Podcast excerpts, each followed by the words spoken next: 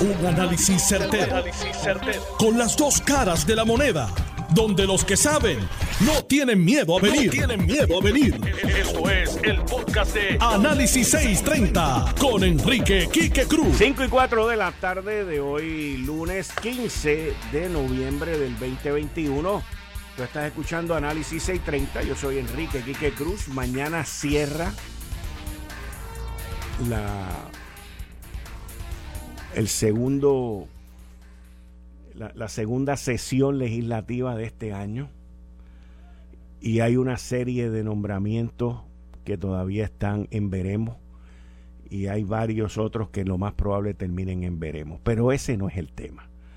El tema es que Luis Raúl Torres ya obtuvo toda la información que él esperaba y la ha ido examinando.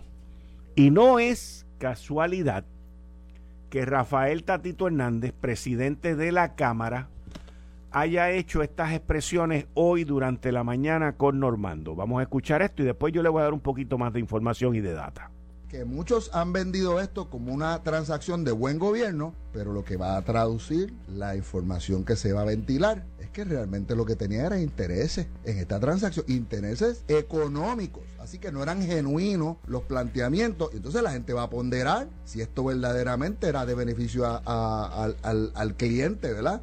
Eh, o si esto sencillamente va a aumentar los costos, que no se va a ventilar como parte de este proceso si al final vamos a pagar más y se están beneficiando 4 o 5 Popular y 4 o 5 PNP, que son los mismos de siempre. Y usted no tiene temor a que salgan esos nombres con las cifras y todo. No, yo quiero que salga. No, no, no, yo no quiero temor.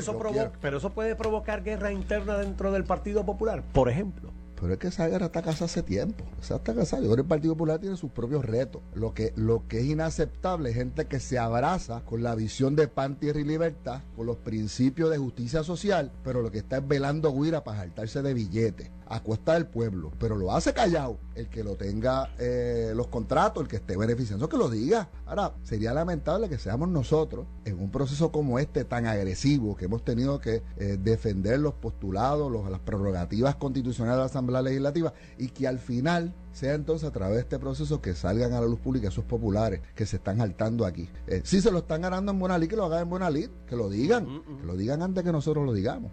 que lo digan antes, que lo digan antes, que lo digan antes, que lo digan antes, porque después cuando lo cuando lo planteemos, lo vengan a gritar, porque vamos a, vamos a comunicar todo lo que aparezca. está como... Miren, que lo digan antes yo, eso, ahora cuando yo estaba escuchando a Tatito diciendo que lo digan antes, que lo digan antes, que lo digan antes, me acuerdo de las veces que venía aquí el Special Agent in Charge del FBI y decía, entréguense, levanten las manos, hagan esto, hagan aquello, porque Tatito está siguiendo el mismo curso. ¿Por qué? Porque Tatito y Luis Raúl Torres están investigando. Para que Tatito hable de la manera que ha hablado es porque tiene la información y tiene la prueba.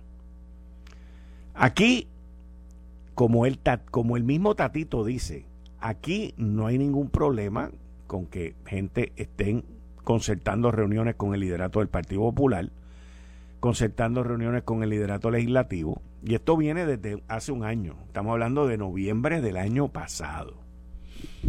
Y toda esta información, en su momento, entiendo yo, la va a sacar Luis Raúl Torres, que es el que ha llevado el peso grande en estas vistas y en esta investigación. El problema en todo esto es que aquí se fabricaron leyes, se legislaron leyes, se aprobaron leyes, para hacer unos cambios y que un grupito, como dice Tatito Hernández, se jalte con todo esto. Pero hoy es lunes, mañana es martes, la sesión legislativa termina mañana. Vamos a ver qué va a ocurrir. ¿Qué va a ocurrir? De la manera que a mí me lo han descrito, de la manera que a mí me han dado el, el organigrama, es que los PNP solamente hay uno que es cabildero y yo sé quién es, no vive aquí, viene de la administración de Ricardo Rosselló, que es el cheche de la película en esto. Y ese es el que hizo los contactos con los populares, contrató a los populares de alto rango para que estos le abrieran las puertas con los legisladores y le abrieran las puertas con los populares luego de las elecciones del año pasado. En términos de PNP, deshaltándose como dice Tatito, según lo que me han informado en términos de organigrama, no, los PNP no están altos así, pero sí, como me lo explicaron, están bien envueltos en la parte política trabajando dentro de la empresa. Si usted me pregunta a mí, Luma se ha convertido en otra autoridad de energía eléctrica. Idéntico. Antes era el cartel del petróleo, ahora es el cartel de los cabilderos. Tan sencillo como eso. Lamentablemente. La privatización que se estaba buscando, la despolitización que se estaba buscando y las eficiencias que se estaban buscando se perdieron. Un total fiasco. Por eso es que desde la semana pasada yo vengo diciendo aquí que los cabilderos, los asesores de Luma, son unos ñángaras, porque es lo mismo. Lamentablemente es exactamente lo mismo. En otro tema, el pasado comisionado electoral del Partido Popular Democrático, Gerardo Toñito Cruz, ha mandado una canto de carta de ocho páginas que la tengo aquí, la voy a compartir con ustedes. La carta tiene fecha del 9 de noviembre del 2021. Comienza con mi querido amigo José Luis y arriba tiene una reseña que dice, si te mienten no te respetan, si no te respetan no te quieres, de la película Gladiator. Con eso empieza la carta, con mi querido amigo Luis y con una, una cita de la película Gladiator. Me imagino que el de la cita esta es Marcus Aurelius, porque era el, el Julio César de aquella época y era el cheche de la película, ¿ves? Pero no sé, en algún momento le preguntaré a Toñito Cruz quién, de quién es la cita, porque no creo que haya sido del gladiador. Pero esta carta eh, dice, me siento en la libertad de expresar las cosas que contiene esta comunicación por dos razones. Uno, no me debo a nadie. Mis intereses de mantener la amistad sin contrato, sin salario, porque lo hago de corazón. Y entonces le expresa a José Luis Dalmao que él ha trabajado con varios presidentes del Partido Popular, Alejandro García Padilla, David Bernier, Héctor Ferrer, Aníbal José Torres. Para cada uno de ellos he sentido, he servido en asuntos como abogado litigante y todo eso. Pero la cosa entonces se viene a poner buena en la segunda carta, donde en el segundo punto le, dice, debes conocer la verdad. Y ahí le dice, hay mucha gente, mucha es mucha, que piensa que el PPD está secuestrado por dos o tres personas encabezadas por Jorge Colbert aquí es donde primero sale el nombre de Jorge Colbert. Y de aquí para abajo, by the way, lo que, lo que le tira a Jorge Colbert es con todo, pero con todo. Te quise advertir el 15 de julio que no debías caer en los consejos, estrategias de Colbert. Otros presidentes en el pasado pudieron mantenerlo a raya, pero él logró entrar en tu equipo y cataplum, logró su propio acomodo razonable. A partir de ahí solo escuchas una parte de la realidad que viene ocurriendo al menos en la Comisión Estatal de Elecciones. El secretario general es otro de esos baluartes que tienes a tu lado y por ahí sigue, pero hay otros al estilo de José Cruz que alejan gente buena, bien preparada. Y entonces le dice, tanto José Cruz como Jorge Colbert van a abandonar a Dalmau. La pregunta es cuándo pero lo van a hacer. La contestación es bien sencilla, tan pronto se sepa quién será el candidato popular. Eso es una cita que pone aquí Gerardo Toñito Cruz de que esto es una broma de pasillo que se corre allí en la Comisión Estatal de Elecciones. Y por ahí sigue con otra serie de casos hasta que entra en la licenciada Naomi Ruiz, que se arrepiente de no haberla votado, pero esos arrepentimientos pues ya y entran una serie de situaciones ahí internas de la Comisión Estatal de Elecciones de una empleada que, que bueno, por lo que él describe, una muy buena empleada, Chulín Datil, y, y, una campaña que la licenciada Naomi Ruiz lleva en contra de ella eh, sobre la compensación que se le iba a dar y todo ese tipo de cosas. Y luego entonces entra a hablar de la licenciada Naomi Ruiz. En mi carrera como funcionario público siempre tenía como norte no jugar con las habichuelas de empleado.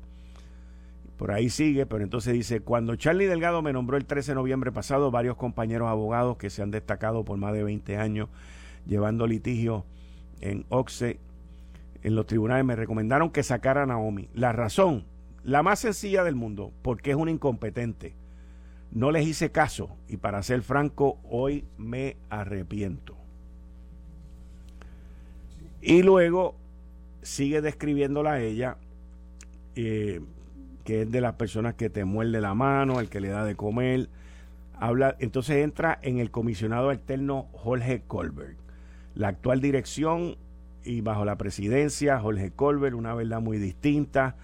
Conozco de cómo Jorge logró su acomodo razonable, habla de Jorge Colbert, de su salario de 110 mil dólares, pero hace unas acusaciones aquí muy serias contra Jorge Colbert, que inclusive puede ser un referido a la oficina ética porque dice que cobra sin trabajar. Y por ahí sigue con esta carta, mis queridas amigas, amigos, que es una joya. Pero yo le garantizo a ustedes que Gerardo Toñito Cruz hizo esa carta defendiendo a la gente que está en la Comisión Estatal de Elecciones, hablando por ello y abogando por ello. Y ustedes se darán cuenta después más adelante. Esta semana la podemos denominar la semana de los escándalos del Partido Popular. La carta de Gerardo Toñito Cruz, lo que dijo Tatito Hernández esta mañana aquí y lo que va a seguir sucediendo más adelante en esta semana. Como dijo Rafael Tatito Hernández, díganlo ustedes antes que lo tengamos que decir nosotros. Por eso es que digo que esta es la semana de los escándalos populares. Lo bueno de eso es que lo están sacando a tiempo, bien tempranito en el juego.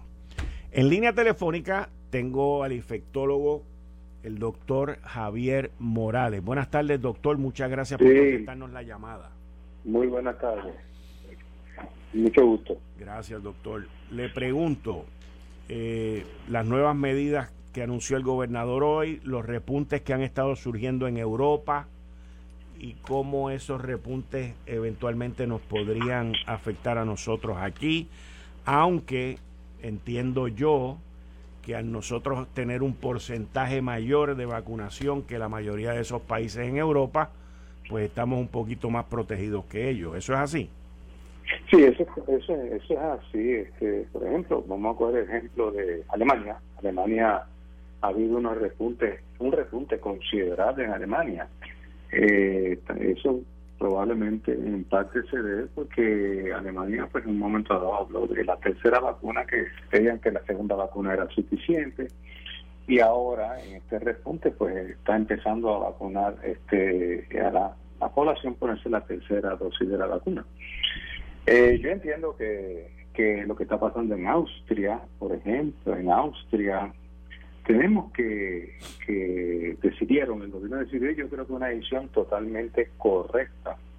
Y es que, pues mira, el que no está vacunado, pues te tienes que quedar en tu casa. O sea, es quién va a estar dentro de la prisión, los que responsables que se vacunaron o los que no se vacunaron. Entonces, pues, sencillamente, pues, para poder detener esto, pues la gente que no se ha vacunado, pues, puede tener acceso a colmados, a farmacias, y servicios esenciales, pero no te vas a meter en restaurantes y barras si no estás vacunado.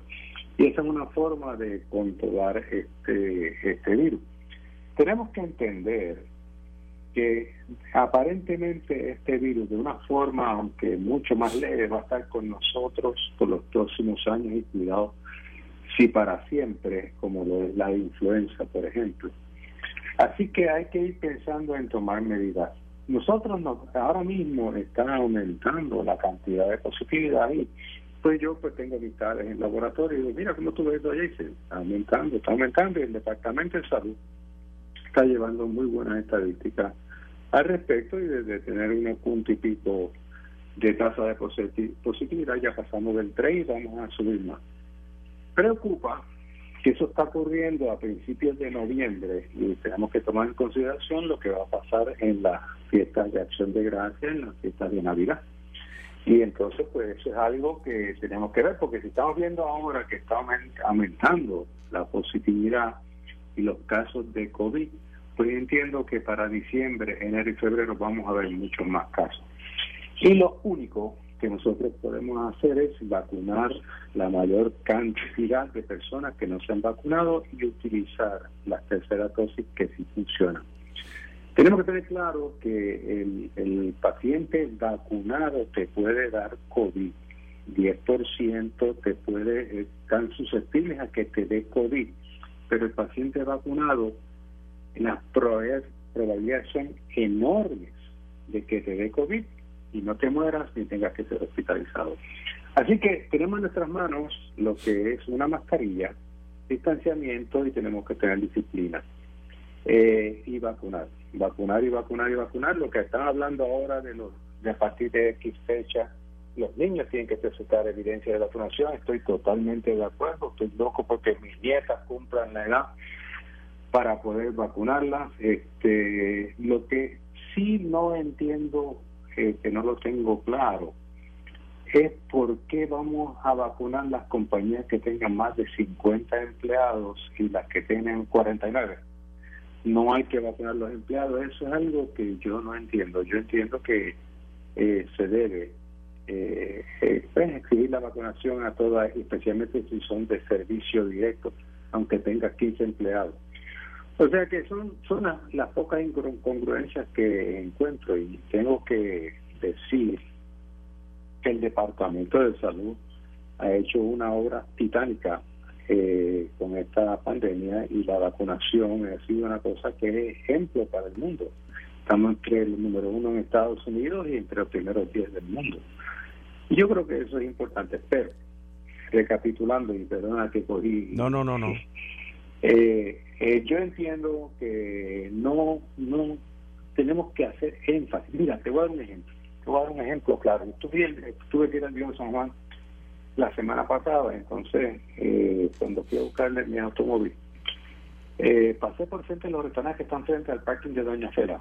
Entonces, está este, este señor norteamericano sin mascarilla lo recibe una muchacha que está con mascarilla eh, del restaurante, este, le invita a pasar en inglés y el individuo entró como Pedro por su casa, se y se sentó y nadie le pidió el patio.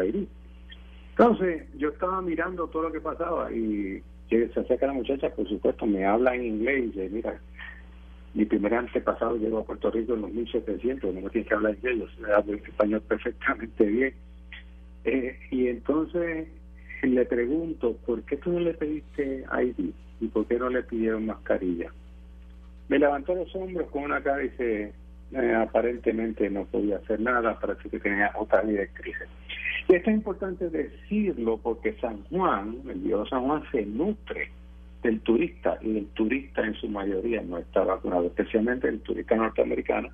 Tú sabes que hay una batalla entre republicanos y antivacuna y este y todo ese tipo de cosas.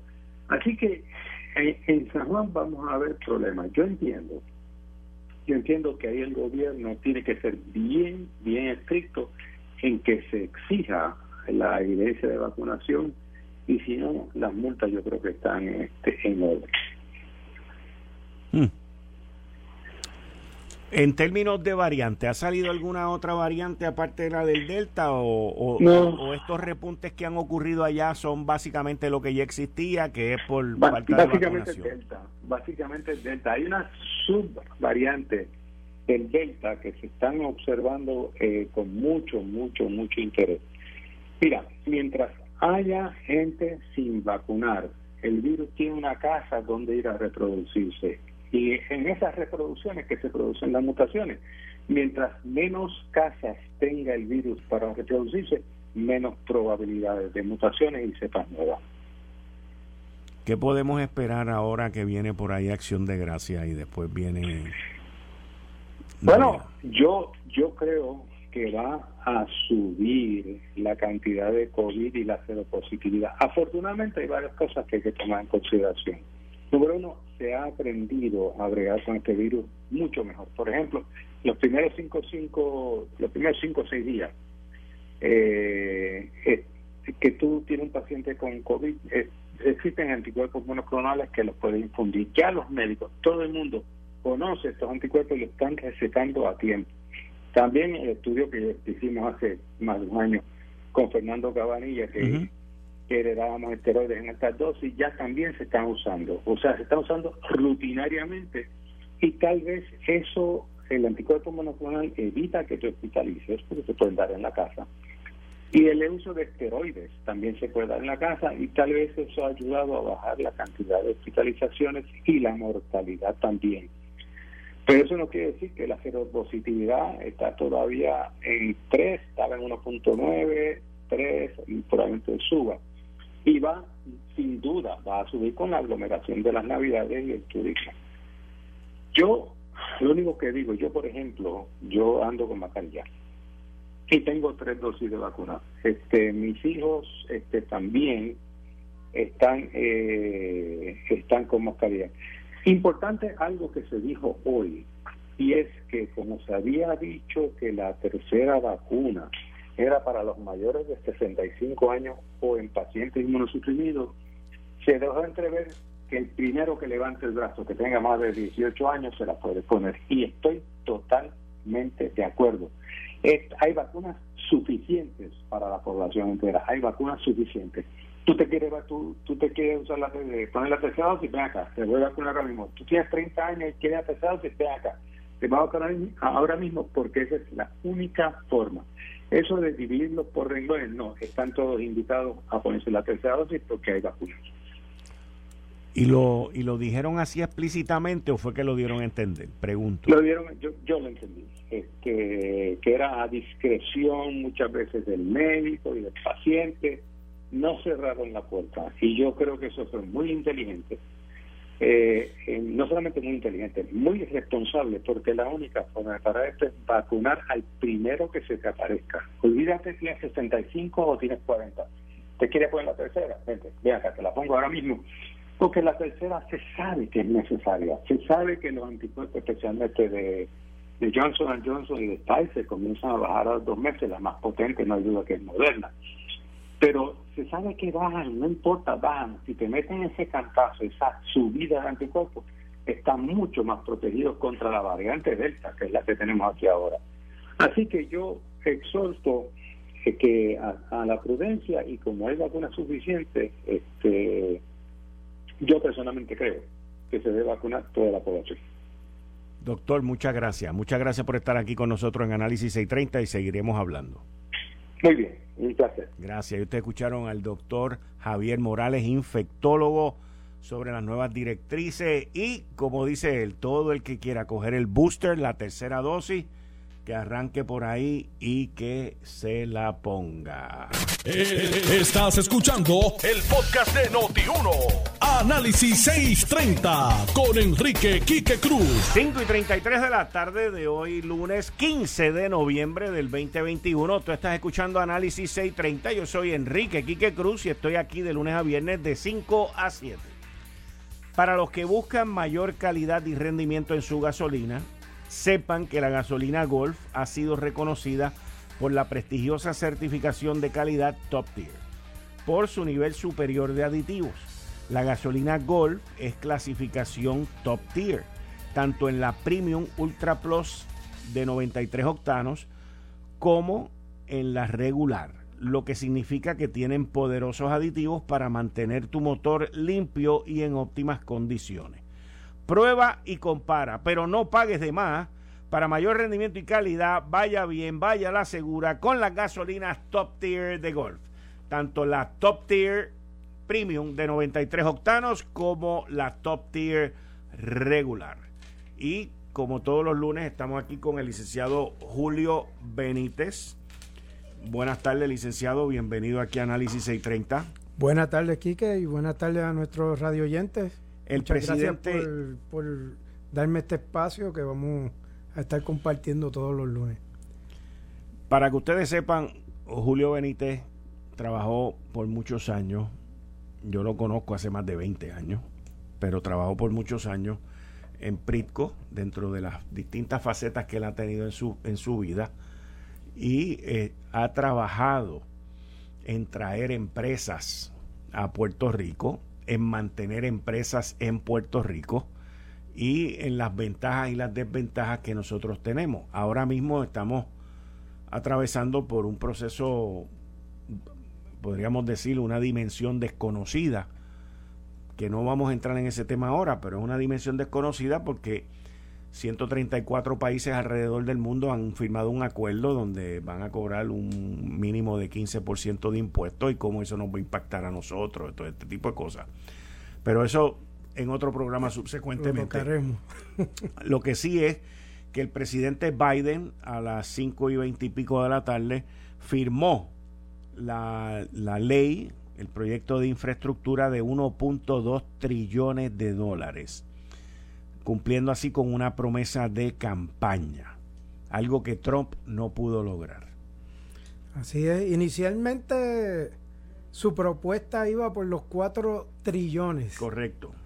Y luego de las negociaciones y, las partidas de brazos allá adentro, logró que 13 republicanos cruzaran líneas para poder aprobar el, el bill, como le llaman.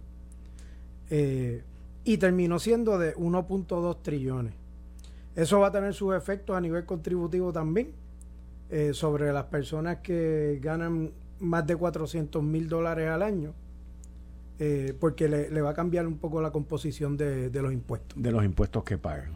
El, realmente esto fue aprobado hace más de una semana, eh, el sábado antepasado, eh, hubo una conferencia de prensa del presidente donde anunció que el Congreso había aprobado esta ley y empezó a hablar de, los propósitos que traía detrás, ¿verdad? De, las asignaciones de estos fondos. Eh, por ejemplo, de, esos 1.2 trillones, hay 102 billones con B de billete eh, para carreteras y puentes. 66 billones para puertos y vía de tren. Y cuando hablo de puertos, hablo de tanto aéreos como de eh, los puertos marítimos. Marítimo. 39 billones para sistemas públicos de transporte. 65 billones para banda ancha, proyectos de banda ancha. En español, Internet y 55 billones para sistemas de acueductos. Cuando uno empieza a mirar ¿verdad? Los, conceptos hacia dónde van dirigidos estos fondos, podemos notar la importancia de las asignaciones de fondos que le hicieron a Puerto Rico bajo la recuperación a través de FEMA. Porque cuando miramos, muchos de estos conceptos están contenidos ahí. Toda la infraestructura de la isla pretende ser impactada con los fondos que nos, nos asignaron a raíz del paso de los huracanes.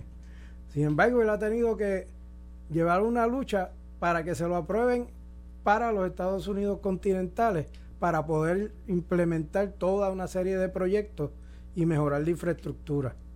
Eh, en el área de energía, es bien interesante lo que el presidente dijo en esa conferencia de prensa, porque en el área de energía él pretende promover la energía renovable, obviamente, y habló específicamente de eh, hacer una, una estrategia de implementación para instalar cargadores across the board en toda la nación, cargadores para carros eléctricos. Así que eh, ese anuncio nada más tiene una implicación brutal en la industria, porque ya te está diciendo, hacia donde vamos es a promover que los carros sean eléctricos y le vamos a poner cargadores en, todas las esquinas con tal de que la gente siga promoviendo ese tipo de vehículos. Eso a su vez coincide cuando tú empiezas a ver que las marcas americanas se están moviendo a los carros eléctricos. Ford ya está anunciando que su tecnología va dirigida a tratar de mejorar un componente básico en, el, en, el asunto de los carros eléctricos y es el cable de cargar el carro. Los tecnólogos han determinado que gran parte del, del problema por el cual tarda tanto cargar el carro es porque se calienta el cable. Así que han hecho todo un proceso de research and development dirigido a mejorar ese componente. Porque si mejoran ese componente, es mucho más viable tener vehículos eléctricos porque los puedes cargar más rápido. Y no, y no dependes de tenerlo toda la noche cargando para poderlo usar durante el día, sino que lo puedas cargar en, diferentes puntos. Y eso es solamente un ejemplo de, de, cómo eso va a incidir en la economía. Porque entonces te cambia todo el sistema de producción, te lo altera, te altera el sistema de distribución de ciertos productos también. En el asunto de las mejoras en, en, el área de los puertos y aeropuertos, pues eso va a impactar la industria aeroespacial. Sabemos que a raíz del COVID pasó algo que, era inimaginable y esa es la industria de la que tú vienes, Quique.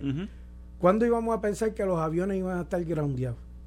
Que nadie iba a estar volando en el mundo por una cuestión eh, de salud. Pero eso ha venido a provocar toda una serie de problemas en la industria ahora, que vemos líneas aéreas que todavía están luchando económicamente y operacionalmente, porque entonces se alteraron las operaciones y tienen una lucha también a nivel obrero patronal. Sí. Y todo es a raíz de, de la, del impacto del COVID en la industria pues a esa industria se le va a estar insertando también una inyección económica.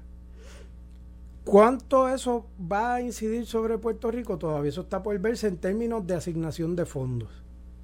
Pero en términos de oportunidad, ya de por sí esto representa una oportunidad. Y por cierto, esto es una oportunidad que no es a corto plazo. La forma en que ese dinero va a percolar a través de la nación va a tomar tiempo y se estima que van a ser a través de los próximos cinco años. Así que lo que vimos aquí respecto al dinero que nos asignaron la recuperación, lo vamos a estar viendo también a nivel de la nación. De poco a poco se van a ir implementando proyectos. ¿Qué oportunidad representa eso para Puerto Rico? Pues mira, nosotros a nivel local tenemos un reto en la industria de la construcción.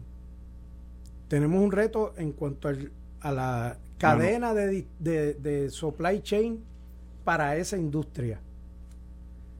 Ellos también van a tener los mismos problemas y nosotros los estamos experimentando antes. En la medida que nosotros nos adelantemos, la cadena de suministro la cadena de suministro, ¿en, en qué área? En la construcción. En la construcción. La, cadena de suministro para todas las industrias ha sido alterada también a raíz del COVID. Con nosotros aquí, pero allá no. Allá también. aquí en Puerto Rico estamos tratando de implementar masivamente proyectos de construcción a raíz de, de los fondos que nos asignaron en la recuperación. O sea que ya Puerto Rico ha estado trabajando estratégicamente para lidiar con ese asunto. Tenemos una ventaja en términos de conocimiento y la podemos explotar la las industrias que trabajan en, en, este campo. Entiéndase, mira, las oficinas de, de ingenieros y arquitectos que corren proyectos, los llamados project managers, que es una industria que ha explotado en los últimos años.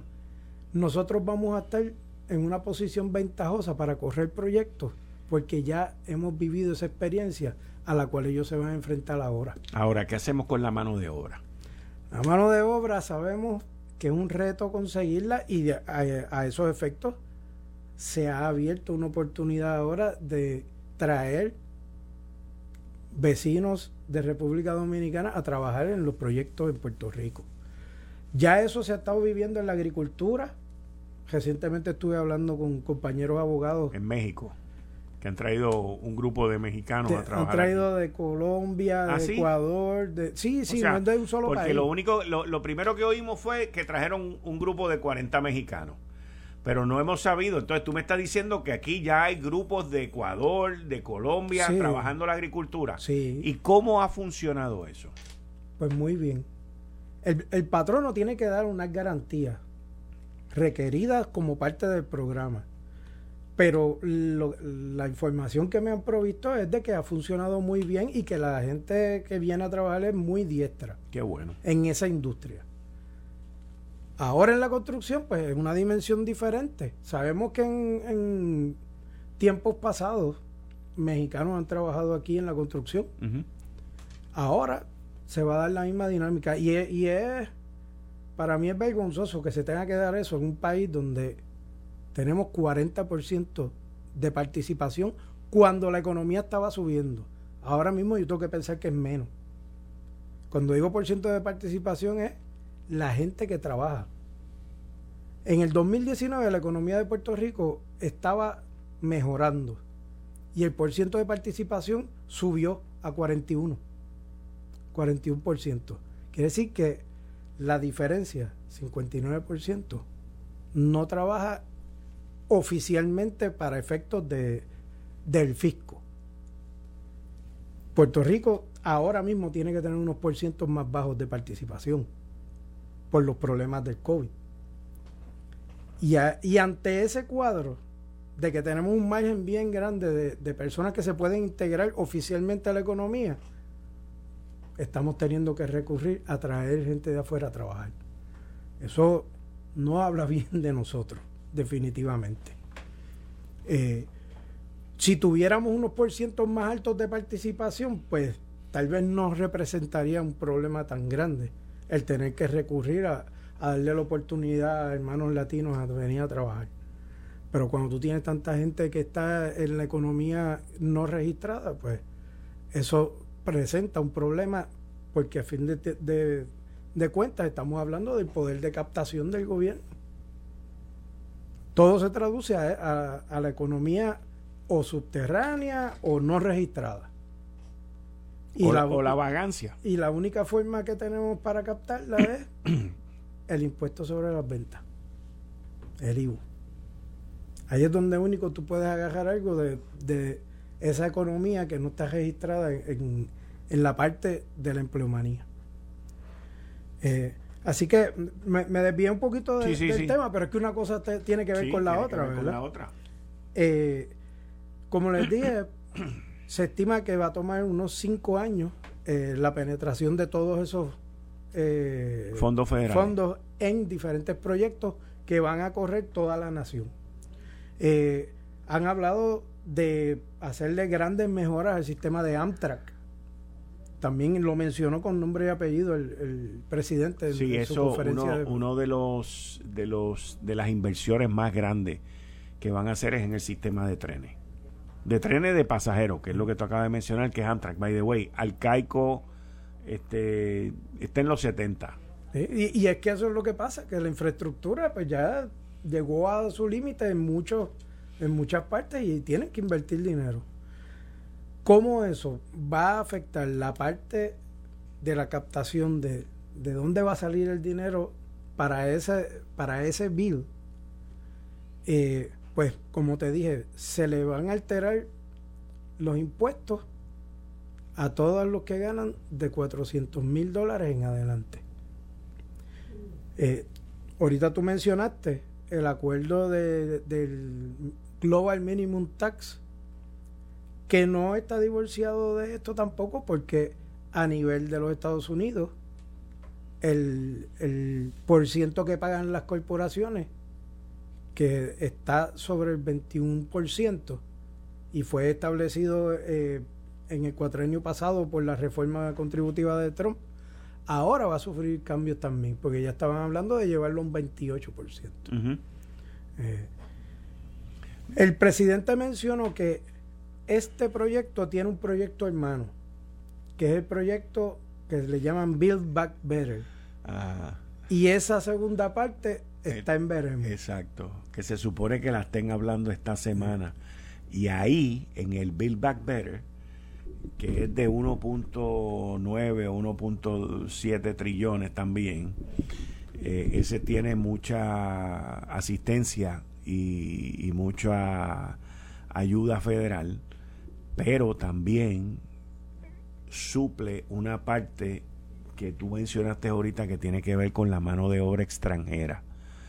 Y es que a los Dreamers, no a todos, pero creo que son como a 7 millones de los Dreamers, eh, se les va a dar ya su, su camino hacia obtener la ciudadanía y toda persona que haya estado en la nación desde el 2011, que no tenga récord criminal y otra serie de, de, calificaciones, pues van a poder entrar en ese proceso. Sí. Eh, California es uno de los estados que más se beneficia y se más se va a beneficiar de eso, un estado demócrata y se beneficiaría grandemente de eso, porque California es el, la granja una, uno de los estados de, la nación que produce agricultura y que necesita de esa mano de obra extranjera. Ahora, te quería preguntar, en, en, con, con, con, este específico y todo esto, eh, todo este dinero para la infraestructura eléctrica, carros eléctricos y, y, y esta nueva red vial, ¿qué, ¿qué nuevas industrias o qué nuevas compañías tú crees que puedan surgir de esto? Bueno, definitivamente todo lo que incida en infraestructura va a tener oportunidad.